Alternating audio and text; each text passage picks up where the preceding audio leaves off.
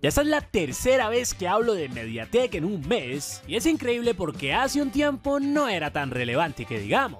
Sin embargo, el fabricante asiático de semiconductores ha logrado ponerse en el top, aunque lo que les voy a contar en este video no es tan positivo que digamos. Sí, sé que el título suena a clickbait barato de tu Cosmópolis, pero es muy en serio. Si tienes un celular Android con MediaTek, deberías saber esto. Pero que, bueno, a continuación te voy a contar todos los detalles. Si esta es la primera vez que vienes por aquí, te invito a que te suscribas. Mi nombre es Juan y bienvenidos a TV Resurrection.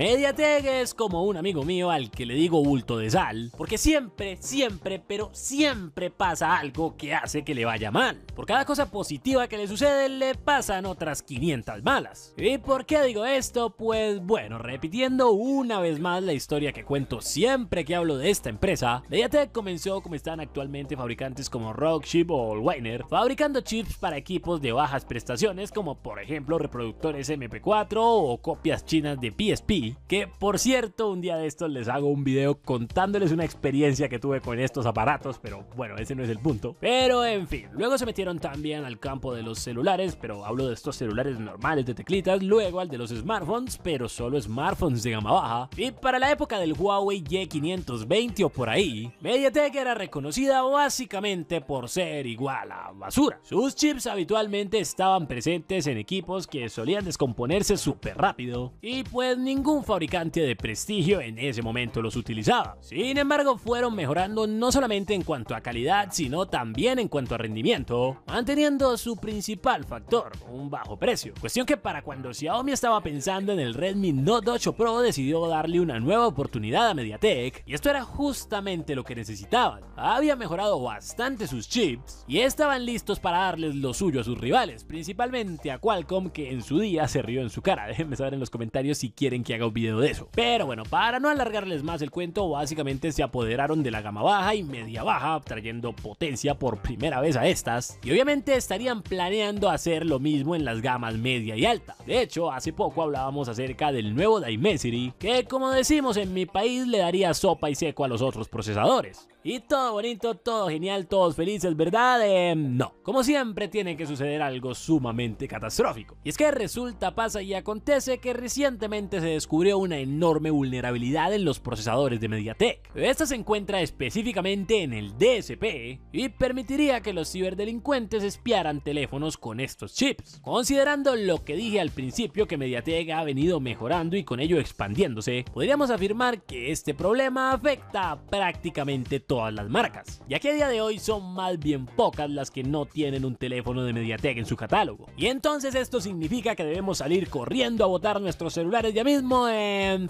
sí, nada, mentira, o bueno, más o menos. Verán, esta información que les estoy dando procede como siempre de fuentes gringas, así que el problema ya lleva un tiempo de haber sido detectado y MediaTek estaría trabajando junto a los fabricantes para lanzar una actualización que lo solucionara. Pero tal y como ya dijimos en un video anterior hace unos días, Mediatek y las actualizaciones, bueno, ya saben, ¿no? Así que en resumen tenemos un problema gravísimo que sin embargo se puede solucionar con una actualización, pero pues también estamos hablando de una empresa que no conoce esta palabra, actualización. Así que si tu celular tiene un corazón Mediatek, te recomiendo que busques la actualización más reciente y en caso de que esta aún no haya sido liberada, pues sí, preocúpate. Si hay nueva información la estaré trayendo en un próximo video. Por mi parte, eso sería todo, espero que les haya gustado este si fue así, no olviden dejar su me gusta, compartirlo en todas sus redes sociales y suscribirse si es la primera vez que vienen por aquí. Los invito a que vean este video que les voy a dejar en la parte de a la derecha, que en un canal que hice con mi novia acerca de datos curiosos. Y también, si quieren, los invito a que participen de un sorteo que estoy haciendo actualmente en el que se podrán ganar un celular gratis. Nos vemos luego, chao.